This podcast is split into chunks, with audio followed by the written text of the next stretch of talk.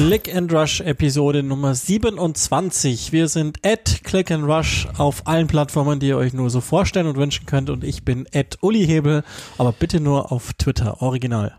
Ich bin at Joachim Hebel auf Twitter und auf Instagram und auf Twitch, glaube ich, sind wir at Click and Rush auch.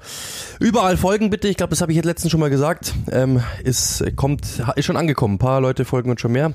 Äh, schadet niemals wenn wir schon von Ankommen reden, dann lass uns das einmal vorneweg schnell abarbeiten. Ich hoffe, dass alle Schlüsselanhänger bei denjenigen angekommen sind. Ist das richtig?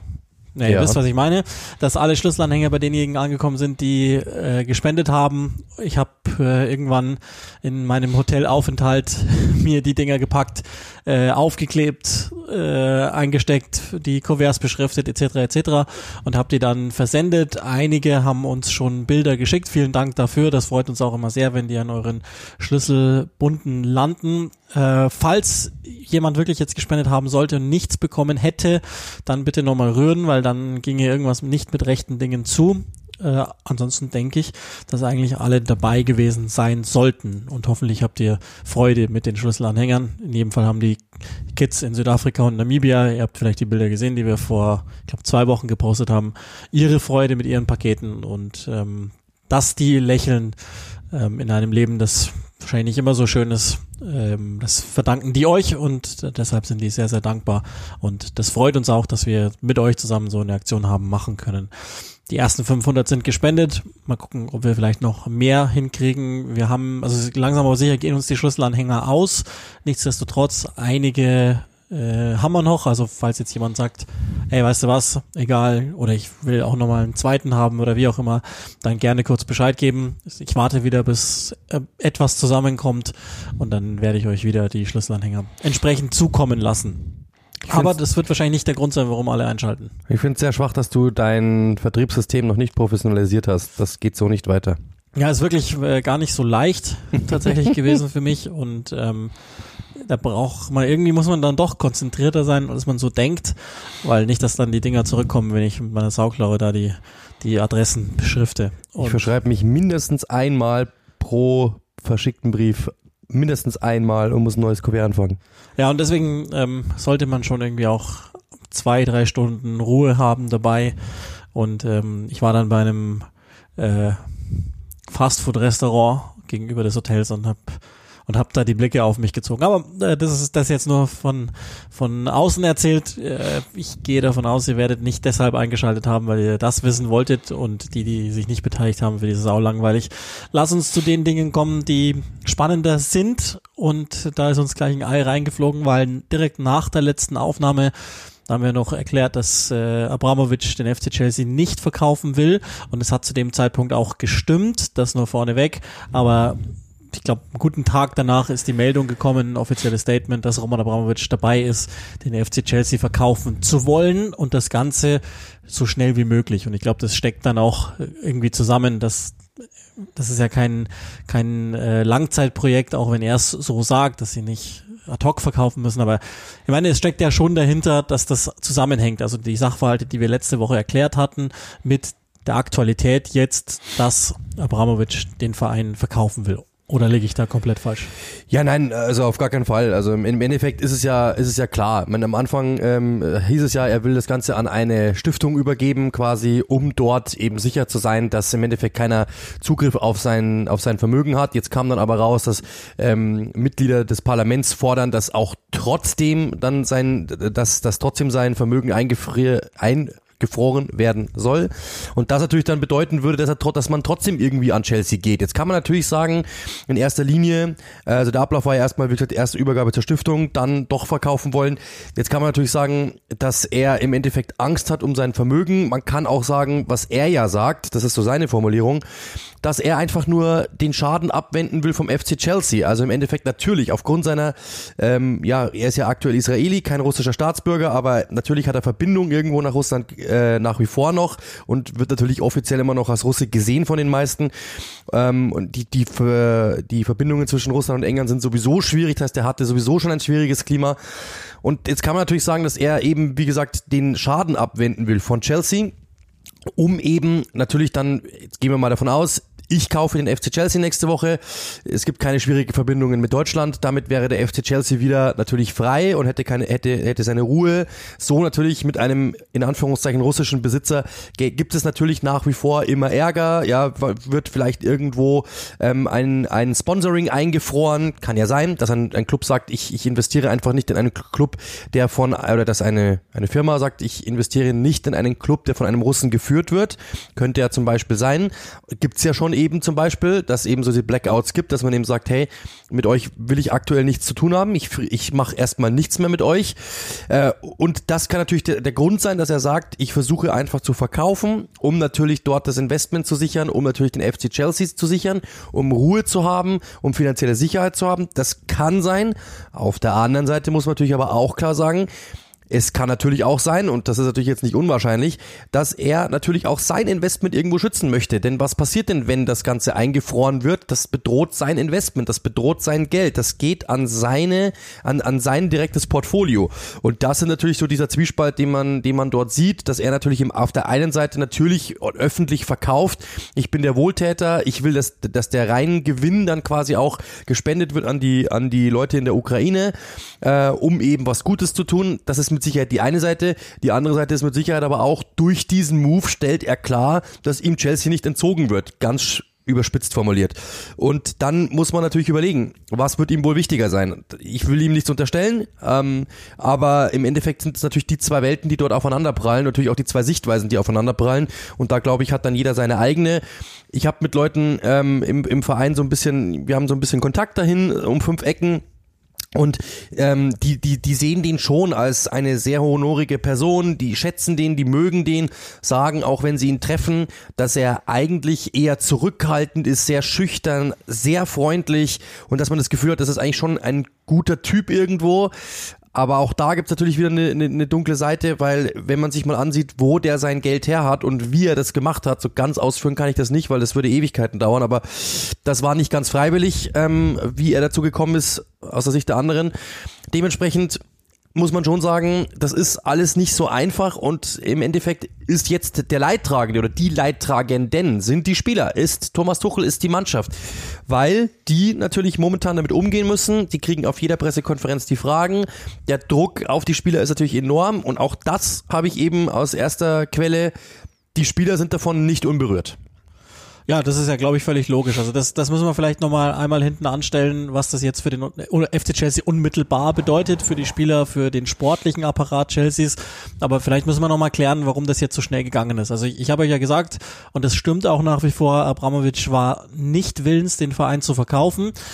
Alles andere wäre ja auch nicht sinnvoll gewesen. Also wenn du vor dem EFL Cup Finale eine Pressemitteilung rausgibst, in der du sagst, ähm, die Stewardship geht über, also sprich ich, ich gehe nur aus dem operativen Geschäft im Moment raus, dann hat das ja ziemlich klar den Zweck, dass er Chelsea ganz gerne grundsätzlich behalten hätte. Aber, und das ist das, was in den, im, im United Kingdom vor sich geht, eine ziemlich klare Symbolpolitik, ohne das jetzt als zu negativ werten zu wollen, aber das Parlament fordert die ganze Zeit über, dass Russen enteignet werden. Und das Ganze nicht auf einmal, sondern Schritt für Schritt. Sie wollen Druck aufbauen und sie möchten, dass die russische Öffentlichkeit die ganze Zeit über sieht, wir machen weiter und wir machen weiter und wir machen weiter. Also im Grunde genommen dasselbe, was auf anderer Seite passiert, ohne das jetzt gleichsetzen zu wollen. Ich glaube, ihr versteht das, aber sozusagen sukzessive einen Schritt weiter zu gehen.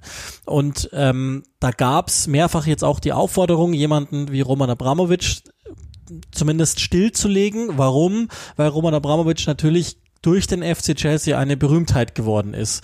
Und ähm, es gibt kein größeres Symbol sozusagen als dem das Handwerk zu legen. Abramovic hat ja auch noch äh, Immobilien in London, äh, die soll er auch so schnell wie möglich verkaufen wollen und natürlich ist aber das, das Anlagegut, um das sich letztlich alles dreht, ist der FC Chelsea. Die große Frage ist natürlich das und, und da bin ich sehr gespannt. Hätte das bleibt ja alles jetzt erstmal im Konjunktiv oder wahrscheinlich, wenn es einen Käufer gibt und da wird sich schon jemand finden, wenn Abramovic und, und der sich dann einigen. Aber würde die Regierung so weit gehen und am FC Chelsea, das ist ja schon öffentlich wichtiges Gut, ein Fußballverein, der gerade die Champions League gewonnen hat, würden die wirklich ähm, Chelsea so weit schaden, dass sie einfach alles einfrieren würden, so lange bis er verkauft ist, Das wage ich eher zu bezweifeln, sondern ich habe schon das Gefühl, dass es eher darum geht, ähm, dass Menschen merken, dass Roman Abramowitsch den Verein schnell verkaufen muss, weil er Angst hat vor der Regierung. So, da, darum wird's ja gehen. Und letztlich funktioniert's ja auch, weil ich meine, der, der Move, den er jetzt hat, es, es sind ja viele davon ausgegangen, selbst Richard Masters hat sich ja geäußert, der Chef der Premier League in der Financial Times, dass er durchaus mit einer ganz, ganz schnellen äh, Veräußerung Chelseas rechnet und hat dann schon mal ins Spiel gebracht, dass die das schnellste Takeover hat, glaube ich, zehn Tage gedauert insgesamt und er hat damit gerechnet, dass wir es vielleicht sogar unterbieten. Das wird jetzt schwierig, aber daran sieht man ja, Abramovic weiß schon, oh, kein Spaß mehr. Ja, weil natürlich, also blicken wir mal auf Deutschland. Mein Deutschland hat, hatte, äh, hat ja noch Geschäfte zum Beispiel mit, mit Russland gemacht. Äh, äh, Stichwort Nord Stream 2. In England, muss man dazu sagen, ist natürlich dieser, dieser Konflikt Russland zwischen äh, Russland und England ist ja schon viel, viel älter. Das heißt, äh, Fall Nawalny einfach mal googeln. Ähm, das heißt, dort gab es ja schon Sanktionen, dort gab es ja schon eben, warum ist denn Roman Abramowitsch dann im Endeffekt Israeli geworden, hat ja auch damit zu tun, weil dort eben dieses Klima schon schwierig war für Russen in England. Das heißt, dort ist man halt schon im Kopf viel, viel weiter. Das heißt, die würden mit Sicherheit einen Schritt weitergehen als die Deutschen und sind vorbereiteter und das weiß Abramowitsch auch mit Sicherheit, dass dort das Klima nicht unbedingt einfach für ihn als Russen ist momentan oder als jemand, der als Russe, Russe gesehen wird nach wie vor, ist es natürlich nicht einfach. Das ist mal die Grundlage drauf. Und dann kommt eben genau das, was du gesagt hast. Äh, Im Endeffekt, er weiß das und die große Frage ist natürlich auch, wie geht's jetzt weiter? Weil das Ding ist natürlich, er sagt im Endeffekt, du hast mal das gestern den schönen Begriff Spotswash gebraucht, also im Endeffekt, dass er sagt, ähm, ich, ich, was ich so Dreck am Stecken, ganz überspitzt natürlich formuliert, damit ihr wisst, was ich meine, total pointiert. Ähm, spende ich das Geld an, an, die Leute, an die Menschen in der Ukraine, um eben dann zu sagen, ich hab, ich kann nichts dafür und dass alle mich als Wohltäter sehen. Ihn natürlich, logischerweise. Das ist so die Idee, die natürlich jetzt viele Leute kritisieren. Und ich persönlich muss ehrlich sagen, wenn er sagt, den Reingewinn will er im Endeffekt spenden, er hat den FC Chelsea für 150 Millionen Pfund gekauft. Der FC Chelsea hat jetzt, glaube ich, einen Markenwert von einer Milliarde rund. Lass 800 Millionen sein, 900 irgendwas um, die, um den Dreh rum. Also wenn wir sehen, für was Newcastle, glaube ich, die waren 400 Millionen. Chelsea ist mit Sicherheit mehr wert durch die Spieler allein schon mal und durch diesen Markenwert. Also ich bin mir ziemlich sicher, dass der, wir können ja gerne mal äh, äh, dann abziehen, ich bin mir ziemlich sicher, dass der nicht 800 Millionen irgendwo hinspendet. Also da bin ich mir ziemlich sicher, dass er es nicht machen würde, sondern da wird dann mit Sicherheit was anderes gegengerechnet und die Investitionen und die Schulden und bla bla bla, dass mit Sicherheit ein kleiner Betrag dann liegen bleibt und der geht dann dorthin, das kann schon sein. Aber kleiner, kleiner Einschub vielleicht dazu, weil, weil ich den, den Term mir mal rausgeschrieben habe. Also erstens, es gibt gar keine Art ähm, Abramovic sich auf irgendeine Seite zu stellen. Nach wie vor kein Wort zu Russland, zu den Aggressoren dieses ähm, völkerwiderrechtlichen äh, Kriegsangriffes, gar nicht. Und er sagt, dass ähm, das Geld, das aus dem Verkauf kommt, minus der ganzen Legal Fees und so weiter, äh, den Opfern des Krieges in der Ukraine sowie den langfristigen Wiederaufbau der Ukraine zugutekommt. Das war's. Mehr haben wir nicht an Informationen. Das sieht jetzt erstmal nach einer schönen Geste aus fair enough, kann auch sein, dass das so gemeint ist. Nur wie du es schon gesagt hast, das wäre mir zu einfach. Und, und der Punkt, warum ich das als, als Sportswashing äh, äh, genannt hatte, sozusagen, war das, dass die Fans, und da werden wir gleich nochmal drauf kommen, man muss die sportliche Person und die politische äh, Person Abramowitsch trennen, auch wenn es nicht ganz zulässig ist, wahrscheinlich, weil der Erwerb des, des Vermögens und, und damit hat er letztlich den ganzen äh, Aufwand bezahlt, natürlich so zustande gekommen ist, wie er zustande gekommen ist und beschützt wurde er auch von mit hoher Wahrscheinlichkeit ähm, dem Kreml und den handelnden Personen da. Aber das er, er scheint damit durchzukommen. Er kriegt, er kriegt jetzt die Lobeshymnen, weil das überlagern soll und der Verkaufsmove als solcher nicht hinterfragt wird. Und das ist aus meiner Sicht die Definition von Sportswashing. Du machst etwas, das die Wahrheit an sich überlagert. Und es tut mir leid, das ist nichts anderes. Ja, ich, ich, das ist ja genau der Punkt, den ich, auf den ich hinaus wollte. Also ich meine, also ich glaube, wir können uns darauf einigen, egal, also das sieht man ja jetzt schon, äh, egal ob du ein Unternehmen hast oder eine Privatperson bist oder eine öffentliche Position oder ein Politiker. Äh, vorsichtig formuliert, als Russe hast du es momentan nicht leicht. Ja, ich, ich habe auch äh, Leute aus Russland im, im, im, im persönlichen Umfeld und die sagen auch zum Beispiel, also es ist momentan nicht einfach. Wann immer meine Nationalität fällt, habe ich gerade ein Problem, weil natürlich viele Leute nicht unterscheiden können, bist du Russe oder bist du Putin-Anhänger. Das ist natürlich nicht, das wird nicht unterschieden, sondern es geht natürlich dann wird davon ausgegangen, du bist. Und das ist natürlich das, das Problem, dass er natürlich auch weiß und dementsprechend versucht er natürlich, indem er das tut, seine Tochter zum Beispiel, die jetzt postet, äh, Antikriegsbilder postet und Antikriegsmitteilungen äh, postet, das ist natürlich schon der Versuch dort irgendwie zu sagen, wir haben damit nichts zu tun. Problem ist halt aber, dass er in seinem Leben zuvor nicht unbedingt Kreml fern war. Das ist, das ist halt das Problem und dementsprechend versucht er das natürlich. wie gesagt, ähm, das ist so ein bisschen das Problem. Du hast es gerade eben gesagt, es gibt einen Unterschied. Ja, es gibt die politische Person, die ist mit Sicherheit streitbar, sportlich und darauf wollte ich nur mal hinaus. Das habe ich gestern auch im, im oder vorgestern auch im Spiel gesagt. Ohne Roman Abramovic gäbe es den FC Chelsea nicht in dieser Form. Das muss man ganz klar sagen. Die waren irgendwo langweiliges Mittelfeld in der Premier League, haben immer mal um den einen FA Cup mitgespielt, um den EFL Cup mitgespielt, aber sie waren kein Spitzenteam. Da kam dann erst mit Abramovic das Stadion quasi mehr oder minder übernommen, die Schulden davon äh, weggenommen, das heißt Schulden übernommen des Clubs und so weiter und so fort und dann selbst also quasi Schulden an sich gebunden und dann selbst auch noch investiert um eben diesen Erfolg zu haben. Der hatte wirklich Spaß an diesem Club. Jetzt kann man sagen, der hatte, ich habe es glaube ich mal rausgeschrieben in, in dieser Zeit, elf Trainer, genau. Das ist kein Spitzenteam hatte mehr in England seither, aber halt auch 19 Titel seit 2003. Also das muss man auch dazu sagen. Es gäbe den FC Chelsea so nicht in dieser Form. Jetzt kann man sagen, Sport oder menschlich oder politisch gefällt mir Abramovic nicht, könnte man sagen. Sportlich, glaube ich, ist er einer der Vorzeigebesitzer überhaupt weil es ja immer heißt, gerade in Deutschland, Besitzer sind immer schlecht. Wenn jeder wie Abramovic wäre, nur rein sportlich und nur was sein Invest betrifft und sein Interesse an dem Club und an sein, sein, sein Vorantreiben des Clubs, dann ist er wahrscheinlich mit Sicherheit der Posterboy. Ja, genauso, genauso. Falls euch das interessiert, im Übrigen habe ich gerade nochmal nachgeguckt, Staffel 1, Episode 15. Ähm, das sollte ja in einem Podcast-Feed noch drin sein. Da haben wir mit Sebastian Kneißl gesprochen, der zu einem Zeitpunkt zu Chelsea kam, als äh, Abramovic noch nicht da war, dann aber den direkten Übergang mitbekommen hat und der erzählt da durchaus äh, etwas drüber, wie Abramovic ist oder wie er ihn wahrgenommen hat und was sich dann in der Folge verändert hat bei Chelsea. Also nur so als Querverweis, falls euch das interessiert, ihr habt ja Zugriff auf die auf die kompletten ähm, Folgen, die wir so für euch hochgeladen haben. Aber genauso wie du es gesagt hast, ist ist vollständig richtig. Ich glaube, das muss man muss man tatsächlich nochmal so trennen auch.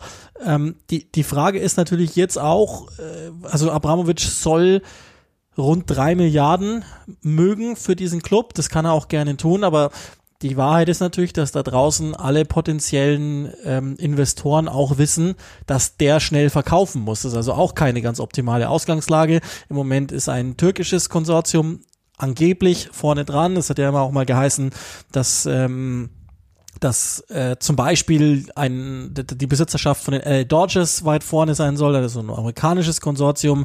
Dann hatte ich nochmal gelesen von einem skandinavischen. Also es gibt logischerweise einige Interessenten. Ob er die drei Milliarden bekommt, United zum Beispiel, Manchester United als potenziell wertvollster Verein ist mit zwei Milliarden geführt im New York Stock Exchange.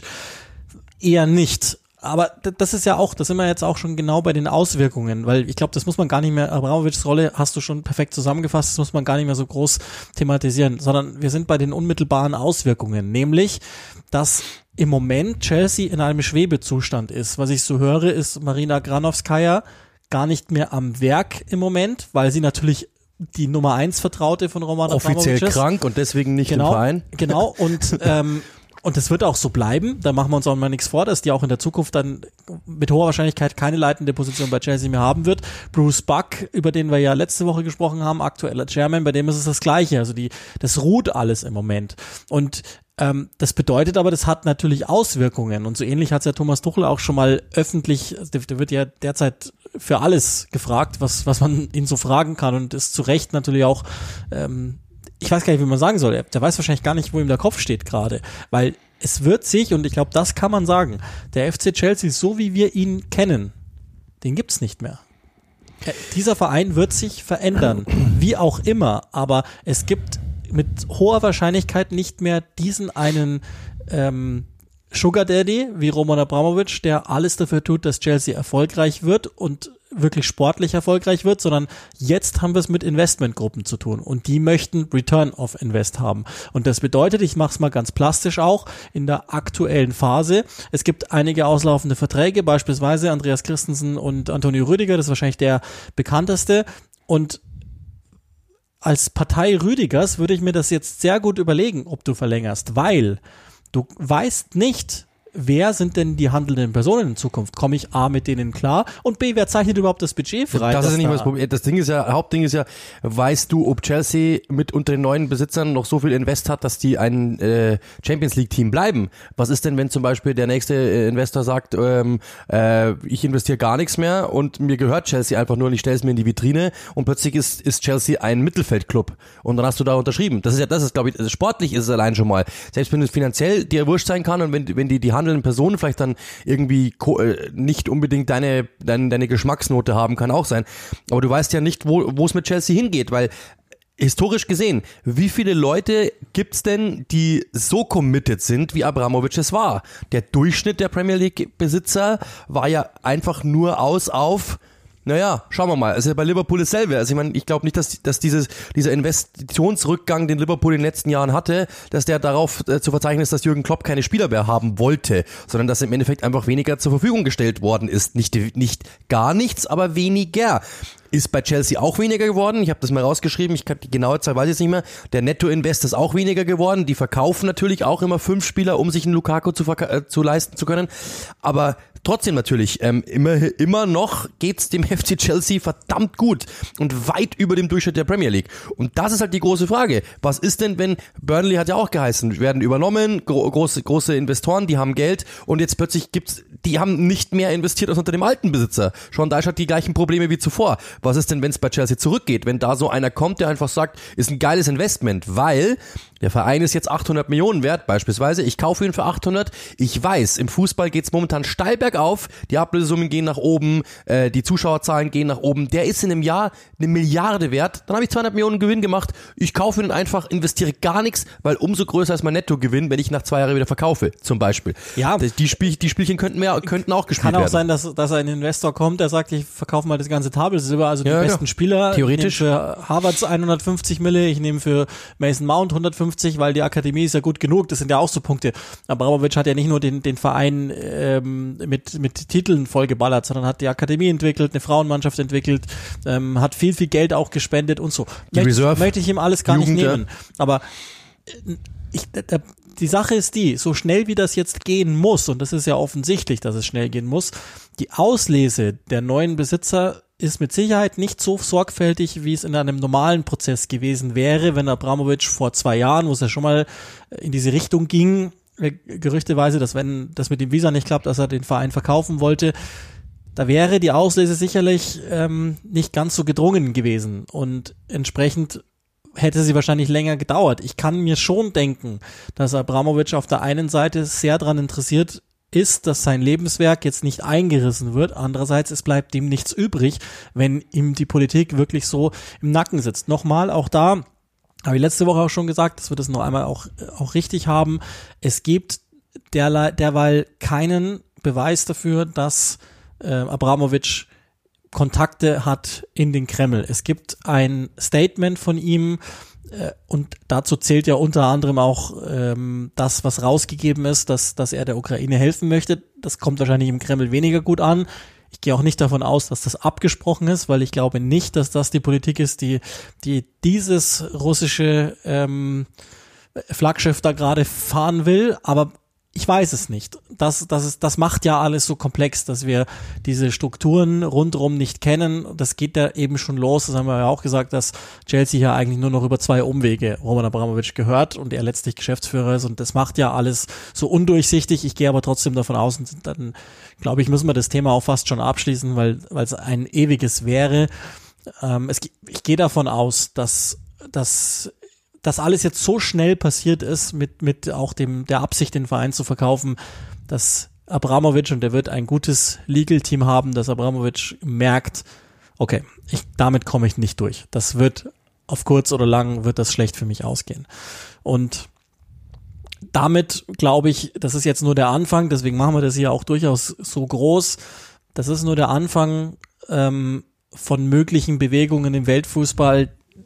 Die Oligarchen, die werden es vermutlich schwer haben. Wir haben ja auch gesehen, dass die Premier League jetzt an diesem Wochenende, wie finde dankenswerterweise, äh, klar gemacht hat im Feed, wenn man das so gesehen hat, mit den ähm, blau-gelben Farben, mit ähm, auch, auch entsprechenden Hinweisen, mit auch ähm, den Hinweisen an die Regie, dass man sowas durchaus einfangen sollte, die, die ähm, Aufforderungen, die Invasion zu stoppen und so weiter die, die Premier League positioniert sich klar. Das ist sehr gut. Damit hätte ich ehrlich gesagt so gar nicht gerechnet.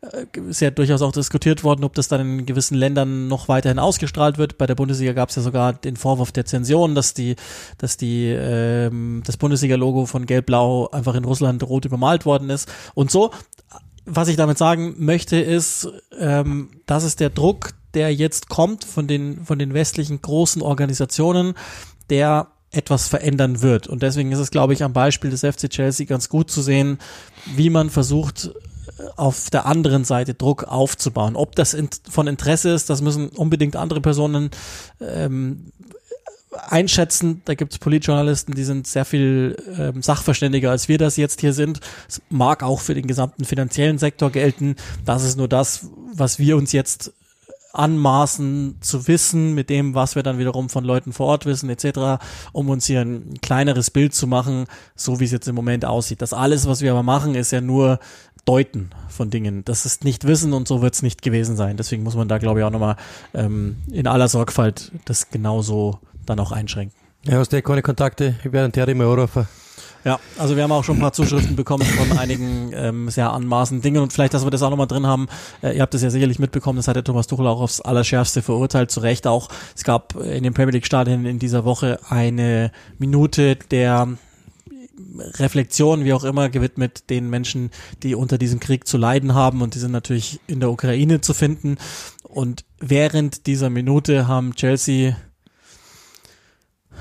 theoretisch würde das Wort Fan jetzt hier kommen, aber das will ich da nicht hingeben. Ähm, Fanaten würde wahrscheinlich besser passen. Einfach Roman Abramovic skandiert. Habe ich im Spiel auch erzählt, ja. Wenn man, wenn man das macht, ja, das kann man ja machen, dass, dass man, äh, wenn man sich von, davon blenden lässt, gut, da, da kann ich nichts, kann ich nichts für. Ich hoffe, wir haben sie hier auseinandergedröselt und, und Hörende von Click and Rush sind klüger als der Rest, aber äh, wenn nicht, ist das auch in Ordnung. Nur bitte nicht während dieser Minute. Das, das funktioniert so nicht.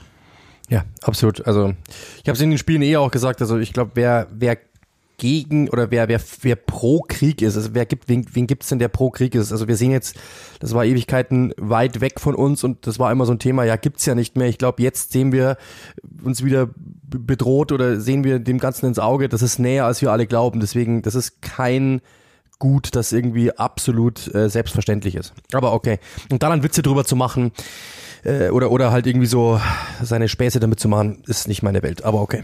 Ja, genau. Dann lass uns doch dieses Thema hier verlassen. Ähm, man, man kann dieses Thema so, mag auch nicht allen Hörenden so gefallen, aber das Thema ist einfach zu allgegenwärtig und, und ist für vieles dafür verantwortlich, was gerade passiert. Lass uns aber trotzdem den Fokus dann auf etwas, zumindest Teilsportliches richten.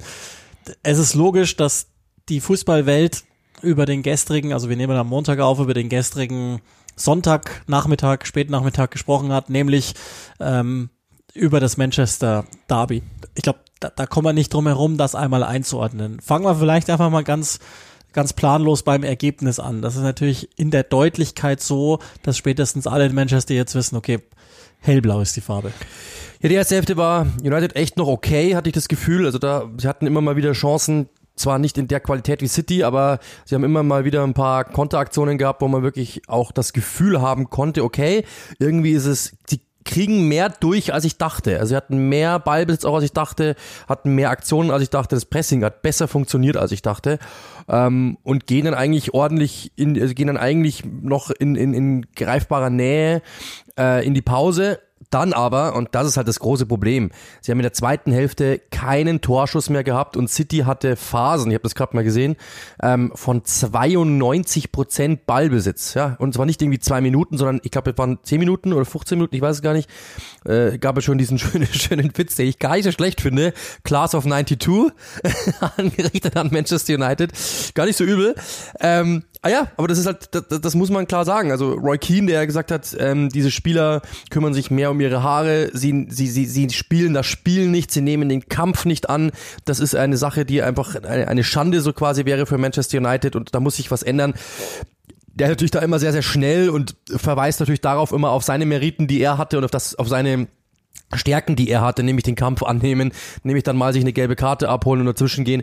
Aber das muss man halt schon sagen, City war gestern einfach gieriger. Das ist einfach genau der Punkt. Und es ging für beide Mannschaften um eine Menge. Es haben beide Mannschaften viel Geld ausgegeben. Es standen bei beiden Mannschaften Milliarden auf dem Feld. Und trotzdem, dass du dann im Endeffekt ähm, so einen deutlichen Unterschied hast, zeigt einfach, und das ist der Punkt, auf den, glaube ich, Gary Neville auch raus, raus wollte am Schluss, zeigt einfach, was in den letzten Jahren, zehn Jahren vielleicht bei beiden Clubs jeweils gelaufen ist. Die eine Mannschaft hat einfach natürlich ein gewisses Missmanagement, auf, was die Spieler betrifft, was die Einstellung betrifft, was dann natürlich logischerweise die Situation im Club betrifft, was auch natürlich die Verpflichtungen betrifft, weil da sieht man ja auch, dass einfach nicht alles in, in, in, in, in alles irgendwie so greift, wie man es will.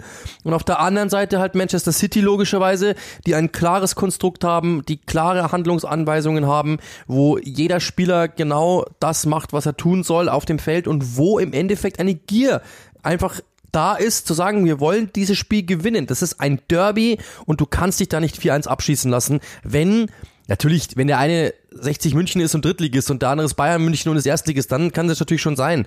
Aber trotzdem, dass du dich in der zweiten Hälfte gar nicht mehr wehrst dagegen und gar nichts mehr aufs Feld bekommst und keinen Torschuss abgibst, keinen Schuss abgibst, gar nichts, das ist dann einfach halt deutlich zu wenig, muss man ganz klar sagen. Und nochmal, es geht für beide Mannschaften um was. Ja, City will natürlich logischerweise Meister werden und braucht die Punkte, um Liverpool den alten Abstand wiederherzustellen. Klar, aber United brauchte die Punkte, um auf Rang 4 zu springen, beziehungsweise eben zu bleiben oder wieder an Arsenal vorbeizuziehen.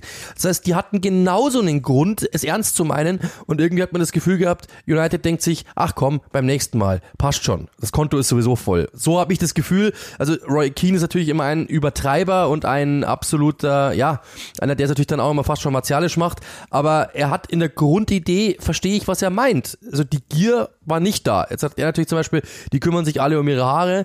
Wenn du dir die Frisuren der Spieler anschaust, ich wüsste, die haben ja alle, also da war jetzt nicht unbedingt so ein Ronaldo-Typ dabei, aber ihr versteht natürlich, was er auch meint. Das geht natürlich eher darum zu sagen, denen geht's eher so, ja, wir schauen ganz nett aus und spielen ein bisschen mit und wenn es dann irgendwann mal eng wird, dann, ja, dann, dann, dann hören wir halt auf, passt schon. Und City kurioserweise, ähm, gerade eben der Mann mit den schönsten Haaren auf dem Feld, Jack Grealish, gestern mit einer der besten Saisonleistungen, ja. Also der sich auch wirklich schmutzig gemacht hat, da muss man echt sagen. Mares überragend, De Bruyne überragend, Bernardo Silva überragend, Foden überragend. Ähm, und dann hat ja äh, United sogar noch Glück gehabt, dass sie den Elfmeter da nicht bekommen haben. Auch da strittig, dass da ähm, im Endeffekt das Ganze als, als Stürmerfoul Phil Foden gepfiffen worden ist. Also hätte sogar noch bitterer ausgehen können. Und auch wenn City die Chancen gemacht hätten, die sie gehabt haben, hätte es noch bitterer ausgehen können. Und das ist natürlich schon irgendwo schade, dass United sich das so nehmen lässt. Ich hätte gedacht, dass sie ist nicht, ist nicht einfach, weil City natürlich die beste Mannschaft der Welt ist oder eine der besten Mannschaften der Welt. Aber dass du ein bisschen mehr dagegen hältst, hätte ich schon erwartet, ehrlich gesagt. Vor ja, allem langfristig. In einem Spiel, in dem sie traditionell ja auch in der Begebenheit zu Hause und so, in dem sie traditionell ja zumindest noch mit Ole Gunnar Solskjaer Fußball Dinge kaputt gemacht haben. Die haben die letzten drei Spiele im Etihad gewonnen. Ja, genau. Davor. Also genau. das ist eigentlich also, Wahnsinn. Äh, Habe ich, hab ich habe ich Old Trafford gesagt? Ich meine City of Manchester Stadium. Also jedenfalls ganz oft zumindest mit dem Ergebnis gut rausgekommen sind und Dinge ähm, nicht möglich gemacht haben. Und deswegen ja, das ist auch, glaube ich, dann logisch fast, dass, dass auch wieder jetzt natürlich die Schlagzeilen äh, zu Manchester United so sind, wie sie sind, nämlich das Narrativ, das ja sowieso schon angefangen worden ist zu spinnen, nämlich das, also was habe ich nicht alles gelesen, die Spieler machen sich lustig über Rangnick und, und seinen Lebenslauf und ähm, Harry Maguire dies, Harry Maguire das, ich mag das schon alles gar nicht mehr lesen, Cristiano Ronaldo äh, ist angeblich geflüchtet vor Rangnick nach Portugal, hat sich da das Spiel angesehen und, und, und.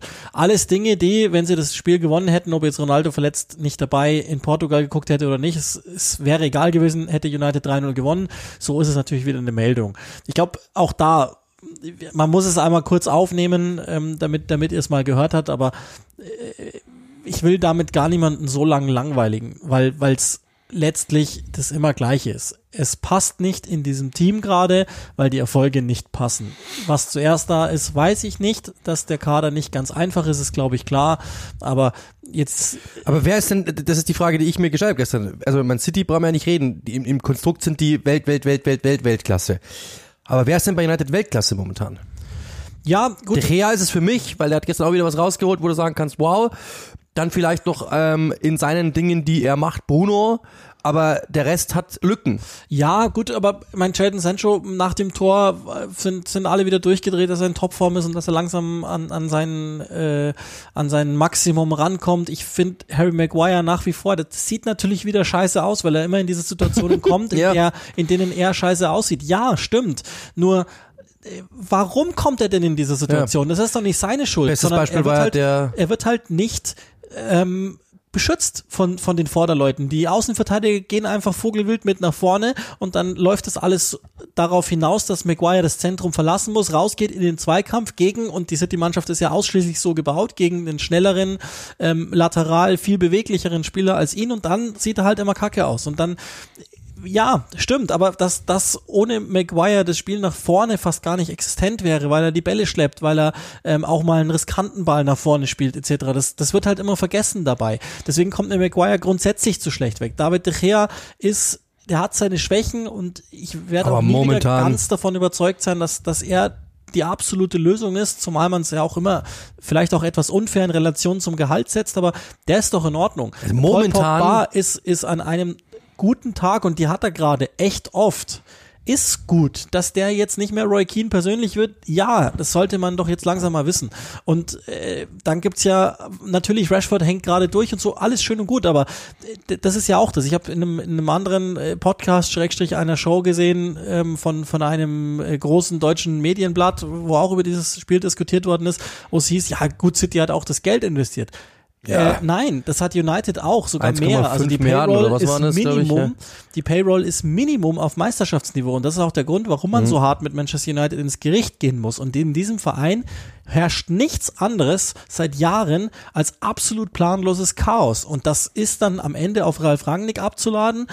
Okay, dieses Spiel so gespielt zu haben, muss er sich anhören. Sorry, das, das ist nicht gut genug, das muss ja, er auch der besser Engländer hat natürlich auch Spaß dran. Genau, und jetzt ist es einfach so, dass, dass wenn die Welt brennt, das ist in etwa so vergleichbar mit Bayern München. Wenn ja. Bayern München nicht gewinnt, jetzt Dann gegen Leverkusen Memes, hat ja? sich's entspannt, aber wenn die gegen, gegen Bochum verloren haben und, und Salzburg, was war denn hier los? Mhm.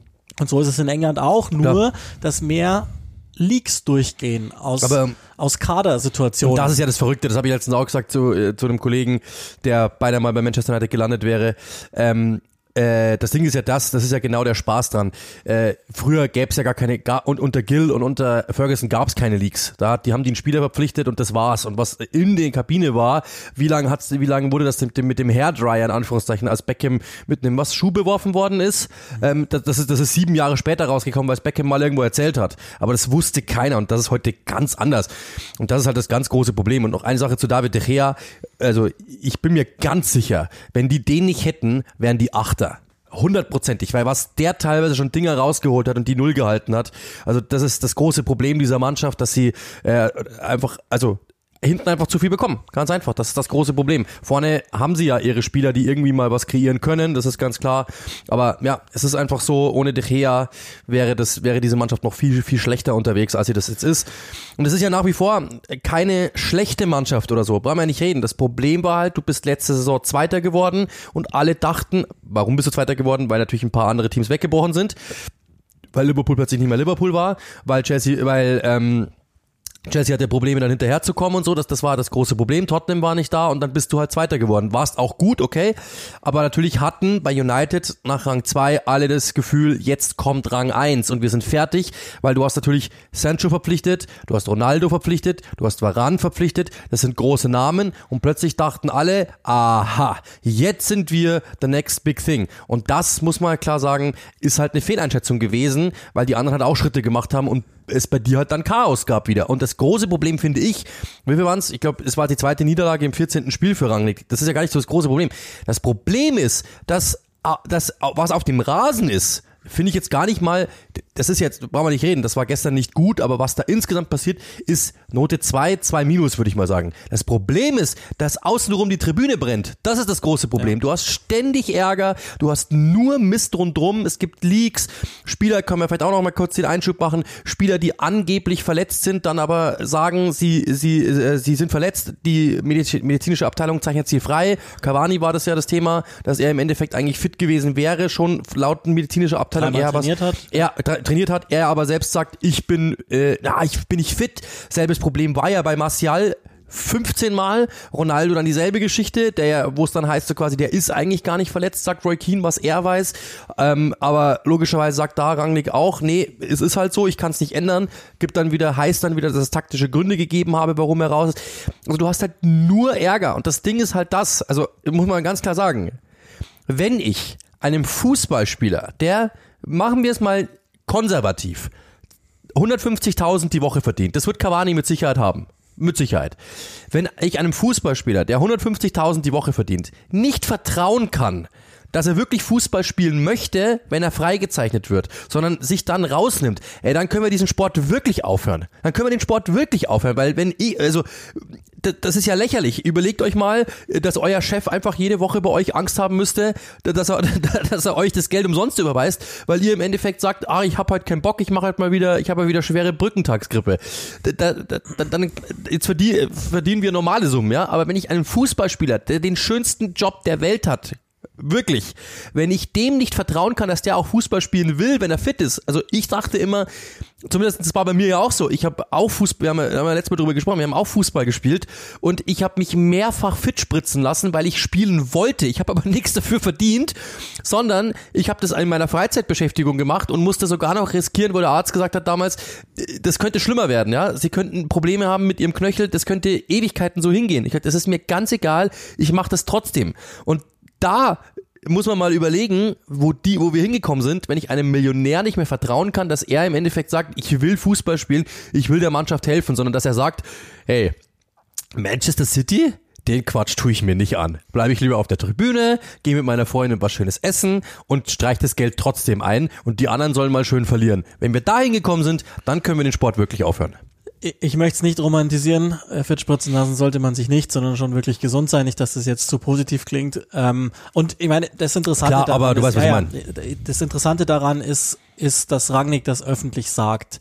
Und ein Mann wie Ralf Rangnick, ich glaube, was man über ihn weiß, ist, dass er, dass er wirklich stilsicher ist und normalerweise nicht öffentlich irgendwelche Dinge austrägt. Und wenn der das aber schon sagt, dann weiß man auch, dass ihn das Ganze langsam nervt. Und äh, ich kann das sogar auch nachvollziehen. Nochmal, und, und das haben wir, also das ist ja in den letzten Jahren hörbar gewesen.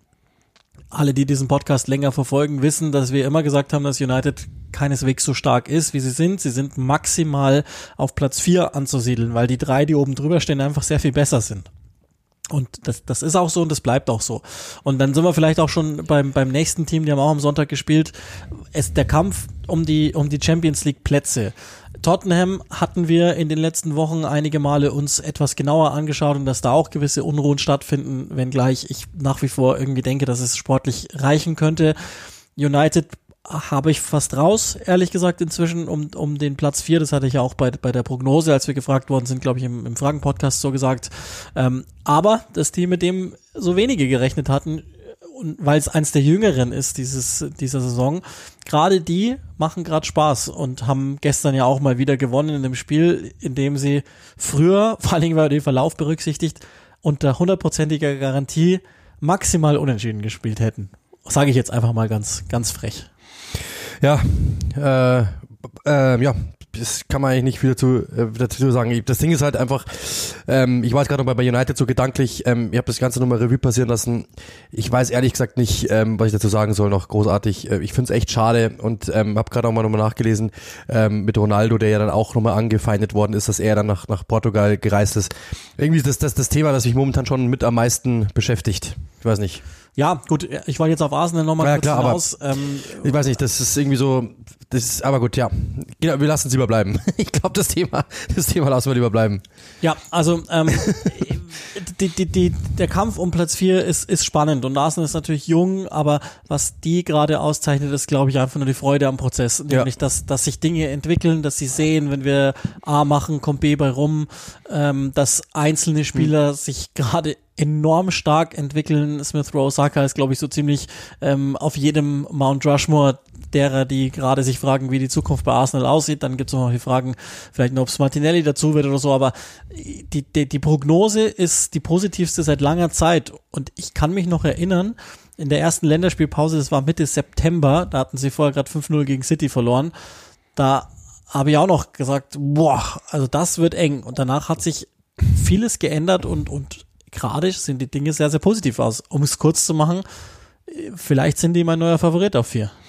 Ja, also ich habe das im Spiel ja auch gesagt, ähm, der, der Arsenal-Fan ist grundsätzlich pessimistisch, weil er oft genug enttäuscht worden ist in den letzten Jahren. Also es gab immer wieder Spiele, gute Leistungen, die sie sich dann haben nehmen lassen, wo sie dann nochmal gewackelt haben. Und das ist ja sowieso nach wie vor immer noch so ein bisschen bei Arsenal drin, dass sie einfach ohne Drama geht's irgendwie doch nicht. War ja gestern gegen Watford dann dasselbe. Du führst äh, 3 zu 1 und lässt dann kurz vor Schluss durch einen individuellen Fehler einfach eine Nachlässigkeit. Nichts Großes, aber lässt du die nochmal rankommen, Anschlusstreffer. Das heißt, ganz ohne Drama geht's nach wie vor nicht, aber in letzter Zeit kommt etwas bei Arsenal dazu, dass man irgendwie wirklich lange Zeit nicht gesehen hat, nämlich der Glaube an sich selbst und dieses Selbstbewusstsein zu sagen, wir kriegen es trotzdem hin, auch wenn wir wackeln, das sind wir nach wie vor, das, das ist die jüngste Mannschaft der Liga, haben einen Altersdurchschnitt äh, in der, ähm, im, äh, von, von ich glaube 24 Jahren und bisschen mehr, also das heißt, das ist die jüngste Startelf der Liga und die sind auf Rang 4. Das muss über die Qualität etwas aus, aussagen. Und dass diese jungen Spieler natürlich auch noch, dass ein Bukayo Saka natürlich mal einen Fehler, der ist eigentlich, das ist dumm, dass ich den jetzt rausnehme, aber dass natürlich so ein Ben White mal einen Fehler macht, dass ein Gabriel noch einen Fehler macht, die sind 24, okay. Die haben das einfach, das ist, das ist deren erste Saison auf diesem krassen, guten Niveau, um Rang 4 mitzuspielen. Ganz normal. Und deswegen, das kann Ramsdale ja dasselbe. Ja, der hat immer bei Abstiegsteams gespielt, dass der natürlich irgendwann mal, alles okay, gar kein Ding. Aber trotzdem kriegen sie es irgendwie hin. Und das Ding ist, ich, man merkt, wie diese Mannschaft momentan miteinander spielt wie sie füreinander spielt, wie die alle natürlich momentan auch irgendwie ineinander greifen, wie jeder für den anderen da ist. Es gibt, glaube ich, da keinen Stinkstiefel in der Truppe momentan. Jeder nimmt den anderen irgendwie mit. Ähm, und dann kommt natürlich dazu solche Siege wie gegen Wolverhampton, letzte Minute, wo dann das ganze Stadion aufspringt, alle hüpfen zusammen. Wie gestern natürlich dann auch wieder die Art und Weise, wie sie spielen, diese Direktheit ist wirklich beeindruckend. Ähm, sie haben ja, glaube ich, einen Torschnitt in den ersten zwölf Spielen, glaube ich, haben die irgendwie, weiß gar nicht, 13, 13 Tore erzielt oder sowas, glaube ich. Jetzt sind es irgendwie 26 in den letzten 13, irgend sowas. Ich habe es mal rausgeschrieben gestern. Also da, da sieht man mal, die haben auch diese Offensive, das, was Ateta ja immer angekreidet worden ist, dass er das irgendwie nicht hinbekommt. Defensiv stabil, okay, sie kassieren verhältnismäßig wenig, aber sie schießen wenig. Das ist ganz anders geworden, weil die drei Tore kannst, die drei Tore, die sie gestern erzielt haben, die kannst du allesamt in so einen digitalen Bilderrahmen knallen und die ganze Saison abspielen und du freust dich jedes Mal, wenn du an den Dingern vorbeigehst, weil es war einfach Fußball in Reinform. Das erste, diese Kombination da draußen auf der rechten Seite mit Ödegaard dann am Abschluss, wie Ödegaard den Ball selber mit der Hacke dann eigentlich auf Saka legt und der ihn dann wieder findet, unfassbar. Und dann Lacazette, wie er die Bälle verteilt und dann ablegt und das Ding reinhaut das ist wirklich brutal. Ja, ich habe mit einem Scout mal telefoniert aus der Premier League, der eben gesagt hat, ähm, oder mit Scout ist gar nicht der richtige Begriff, ist, ist, ist eine andere, ich will aber die Bezeichnung jetzt nicht nennen. Der gesagt hat, momentan ist es in der Premier League einfach sehr, sehr wichtig, einen Spieler zu haben dort vorne in der Spitze, der mitspielen kann, der nicht nur à la Cristiano Ronaldo, das ist sein Problem, auf Abschlüsse aus ist, sondern der eben mit nach hinten arbeitet und der mit verteilt, der Bälle festmacht, der Bälle in die Tiefe spielt, der als Verteiler fungiert, als Zehner quasi auf der Neuen, also ein versibler Stürmer. Und den hat Arsenal in Perfektion. Was Alexandre Lacazette momentan dort vorne abreißt, ist unfassbar. Er trifft nicht, okay, selber die Tore nicht gemacht, weiß nicht, wie viele Spiele er jetzt nicht mehr getroffen hat, aber er verteilt die Dinger und ist momentan wirklich dort herausragend, auch wie er gegen den Ball arbeitet ähm, als Kapitän. Das ist wirklich sehr honorig. Dazu kommt natürlich dann noch Saka, ein Oedegaard, der gestern wieder überragend war, ein Thomas Party, der in seiner besten Phase bei Arsenal ist, ähm, der selber gesagt hat, er hat er würde sich in seiner Anfangsphase vier von zehn Sternen geben. Aktuell ist er wahrscheinlich bei acht oder so von zehn. Das ist wirklich nahe an dem, was man sich vorgestellt hat. Und dann natürlich, ja, Klar wackelt Gabriel immer mal wieder, klar wackelt White immer mal wieder, gestern auch beide, Ramsdale genauso. Äh, das habe ich im Spiel auch gesagt. Wir sprechen erst über Weltklasse, wenn sie dort das Fehlermanagement perfektioniert haben oder zumindest mal deutlich verbessert haben, alle drei. Trotzdem ist es wirklich gut, was die da hinten haben und ist insgesamt gut, was sie machen. Und man merkt, dass diese Mannschaft momentan gerne zusammen ist, dass sie sich, weil Ateta auch überhaupt nicht wechselt in der Startformation. Du kannst die Startformation voraussagen. Jeder kennt sich in diesem äh, Konstrukt momentan und das erleichtert natürlich Abläufe und das erleichtert natürlich logischerweise auch den Zusammenhalt in der Mannschaft, weil jeder weiß, ich muss mit dem anderen auskommen, ob ich will oder nicht. Dann sind die alle in einer gewissen Altersstruktur, verstehen sich richtig gut, das merkt man und es funktioniert. Das erhöht natürlich die Moral in der Mannschaft auch, das Selbstbewusstsein auch. Und deshalb ist Arsenal da, wo sie momentan sind. Ich glaube, dass das einfach diese, diese, diese Selbstverständlichkeit, mit der sie momentan Fußball spielen, dazu ein Atheter, der dann eben auch noch sagt, wir wollen in die Champions League, denn da gehört der Club hin ich, ich frag dich, was glaubst du, was in Deutschland los wäre, wenn so ein Schwellenclub wie Arsenal, wir, wir nehmen Leverkusen, wenn die sagen würden, wir wollen unbedingt in die Champions League, das würde denen um die Ohren knallen und die würden jede Woche gefragt werden, sie haben jetzt aber das Wort gesagt, sie haben jetzt aber das Wort gesagt. Das ist, finde ich, bei Arsenal momentan diese Selbstverständlichkeit, die machen es einfach und es funktioniert. Und machen, also ich finde, momentan in der Premier League, fußballerisch, wenn sie rollen, mit am meisten Spaß. Ja, da gibt's einige Teams, natürlich, die, die da zu nennen werden. Ich denke mal an Southampton, kann auch mal in die gegenteilige Richtung ausfallen, so wie jetzt am Wochenende City und so. Aber ja, stimmt schon. Also da sind ein paar der spannendsten Spieler auch unterwegs bei, bei Arsenal. Ähm, vielleicht noch ganz kurze Worte zu Dingen, die am Wochenende auch passiert sind. Ähm, Brentford hat ähm, gespielt und schöne Geschichte einfach. Ihr habt das sicherlich alles gesehen gegen Norwich, weil das Spiel, das Daniel Farkis letztes war für Neutsch. Das hatten sie gewonnen, war der erste Saisonsieg. Ähm, Neutsch hat wieder verloren gegen Brentford. Christian Eriksen mit einer Vorlage zurückgekommen. Die, die Situation mit Brandon Williams habt ihr wahrscheinlich alle einmal gesehen. War natürlich auch ganz nett. Ich hätte ehrlich gesagt gar nicht gedacht, dass ich weiß nicht warum, aber ich habe nie geglaubt, dass, dass Eriksen wirklich ein richtiger Faktor noch werden könnte in der Saison. Das scheine ich mich extrem getäuscht zu haben. Und natürlich ganz, ganz wichtig, äh, das erste Spiel des Spieltags war Samstagmittag. Äh, Leicester kommt langsam wieder, äh, ergebnistechnisch wenigstens. Ähm, ich habe das nur wirklich mit, mit einem Auge verfolgt, so in Vorbereitung auf, auf mein Spiel dann. Und äh, natürlich viel, viel wichtiger, Jesse Marshs Debüt als Leads Manager. Und was ich so gesehen habe, war kein Sieg, okay, gut, aber nur ein Gegentor und zumindest schon mal etwas mehr Stabilität gegen den Ball, also sprich in der Defensive. Und ich glaube, das ist ja das, was sie brauchen. Vielleicht habe ich auch dem Unrecht getan, aber jetzt warten wir erstmal ab. Das sind, glaube ich, die Meldungen, die man noch so einmal ähm, gemacht haben ja. muss. Und, also äh, der ein Satz muss man schon noch verwenden, Newcastle wieder gewonnen.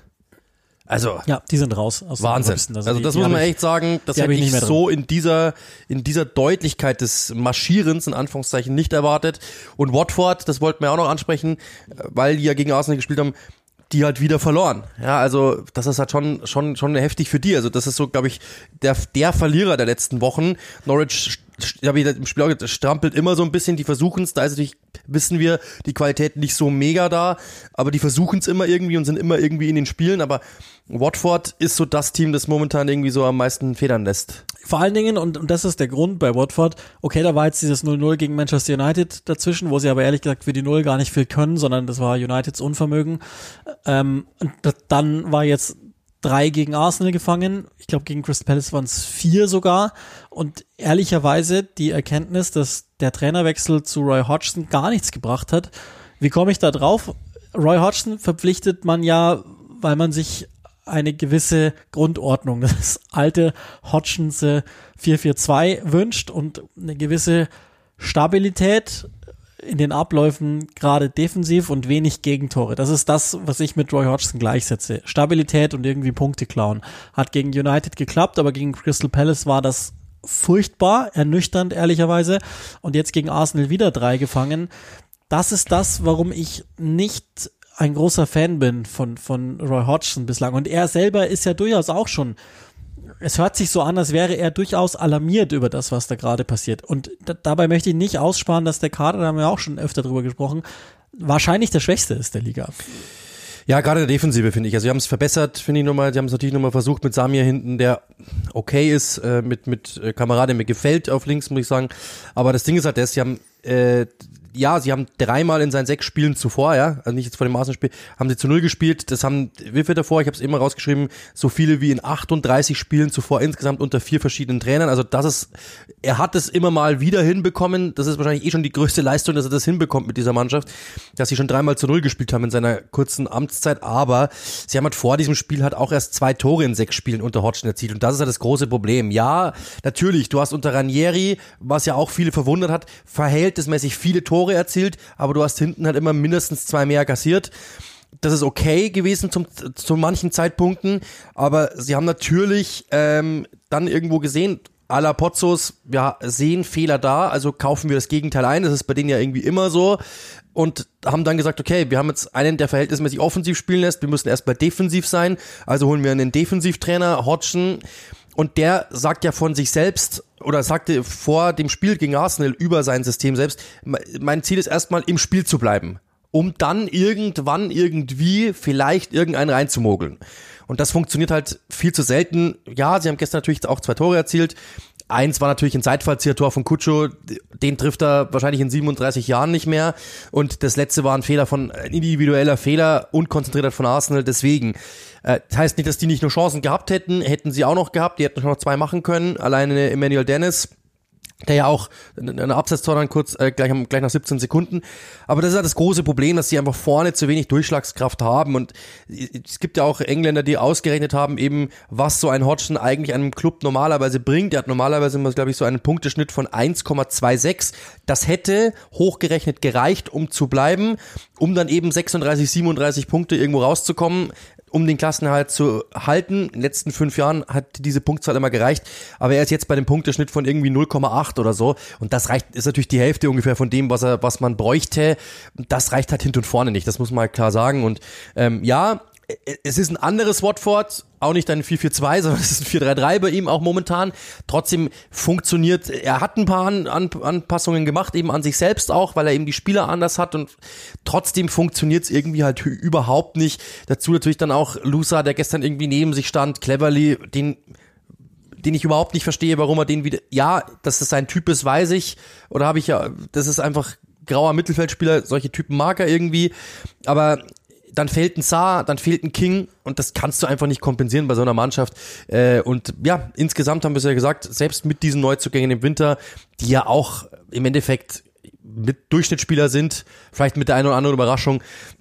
Aber also ich bin mir ziemlich sicher, das wird nicht reichen. Nee, glaube ich auch. Die sind für mich sogar der erste Absteiger. Bei Deutsch sehe ich wenigstens noch was an, an Versuchen. Und es ist auch erstaunlich, dass bei Hodgson, zumindest habe ich es nicht wahrgenommen bei Crystal Palace, vielleicht auch, weil die Situation besser war, ich habe ihn selten so oft auf Journalistenfragen ausweichen sehen, indem er die Frage als solche in, in Zweifel gezogen hat. Also immer, immer wieder nimmt die Frage und sagt, naja, da wollen sie jetzt wieder zündeln und äh, das und das wollen sie damit.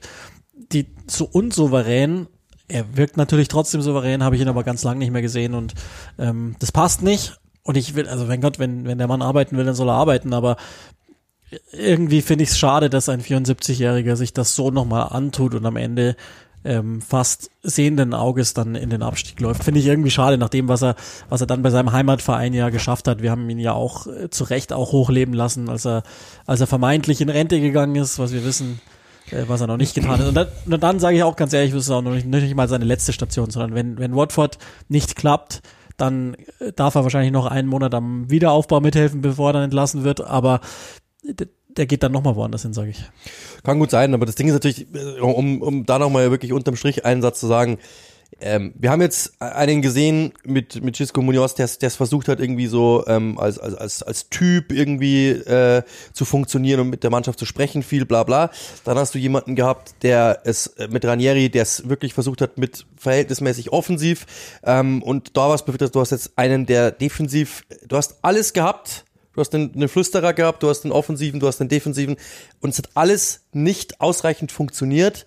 Und das sagt dann halt einfach Hallo Liga 2. Das ist, es ist nun mal so. Das ist ja auch im Endeffekt nichts Schlimmes, weil die Liga, verhältnismäßig, ja, der nächste Satz wird es erklären, weil natürlich die Premier League so stark ist. Das heißt, es ist keine Schande, aus dieser Liga abzusteigen, weil die, der Rest dann einfach echt gut ist und hat auch viele auch dann gut arbeiten. Das sieht man ja. Everton hat einen, einen nicht, also Everton könnte absteigen, Leeds könnte absteigen. Das sind eigentlich Teams, wo du sagst, hey, die haben doch mega Qualität im Kader.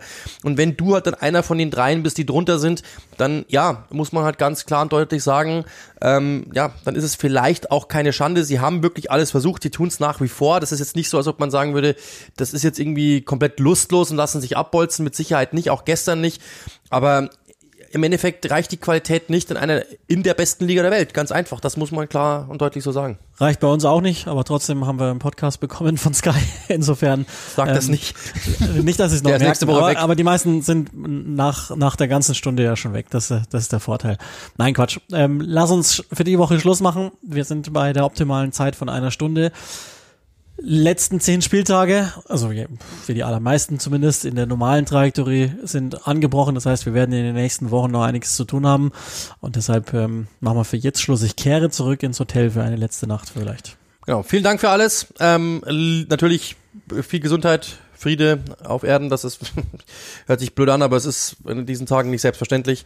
Und ähm, wir hoffen, ihr hattet Spaß. Und dann hören wir uns natürlich nächste Woche wieder bei Click and Rush. Äh, bis dahin, macht's gut. Peace.